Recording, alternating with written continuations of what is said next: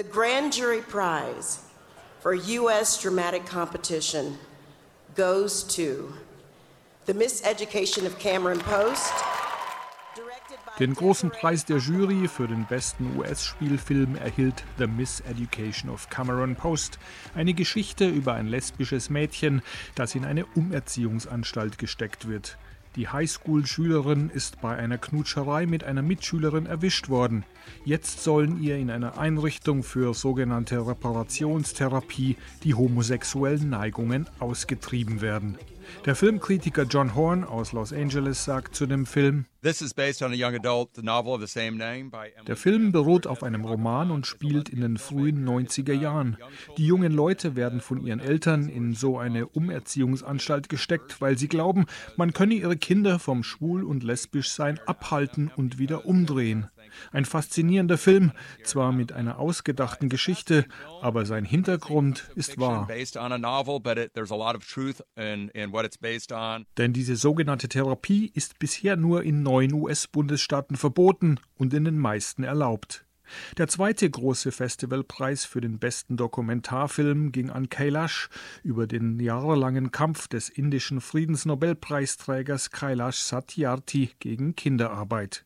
In der Kategorie Bester ausländischer Dokumentarfilm entschied sich die Jury für die deutsche Koproduktion von Vätern und Söhnen des syrischen Regisseurs Talal Derki über die Kinder einer Islamistenfamilie. Derki, der in Berlin lebt, war in seiner Dankesrede den Tränen nahe. Sundance is my family and cinema is my religion.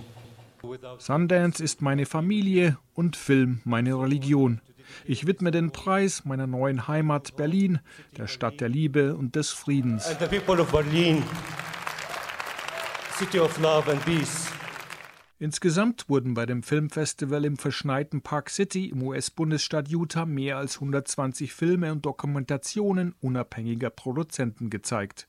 In vielen Filmen geht es um Herausforderungen, um Minderheiten, Gleichstellung, Identität und Gewalt.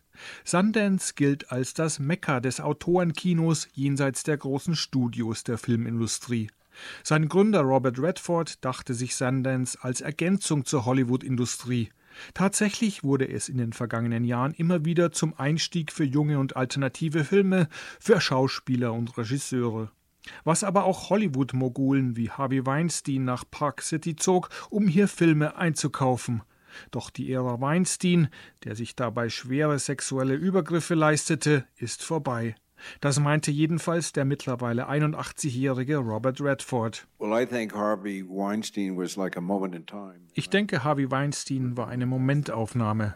Wir lassen die Zeit und ihn hinter uns zurück. Er wird die Show nicht aufhalten.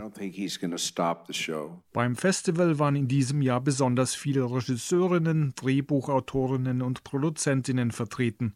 Die nach Weinstein entbrannte MeToo-Debatte wurde auch hier fortgesetzt.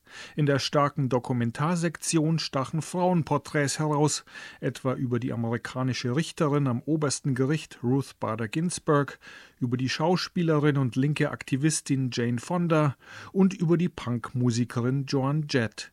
Im Gegensatz zu früheren Festivals hielten sich die großen Hollywood-Studios und ihre Konkurrenz, die Streaming-Dienste Netflix und Amazon, mit Einkäufen eher zurück. Aber dass die Kasse nicht so klingelte wie erwartet und erhofft, sagt nichts über die Qualität der Filme aus.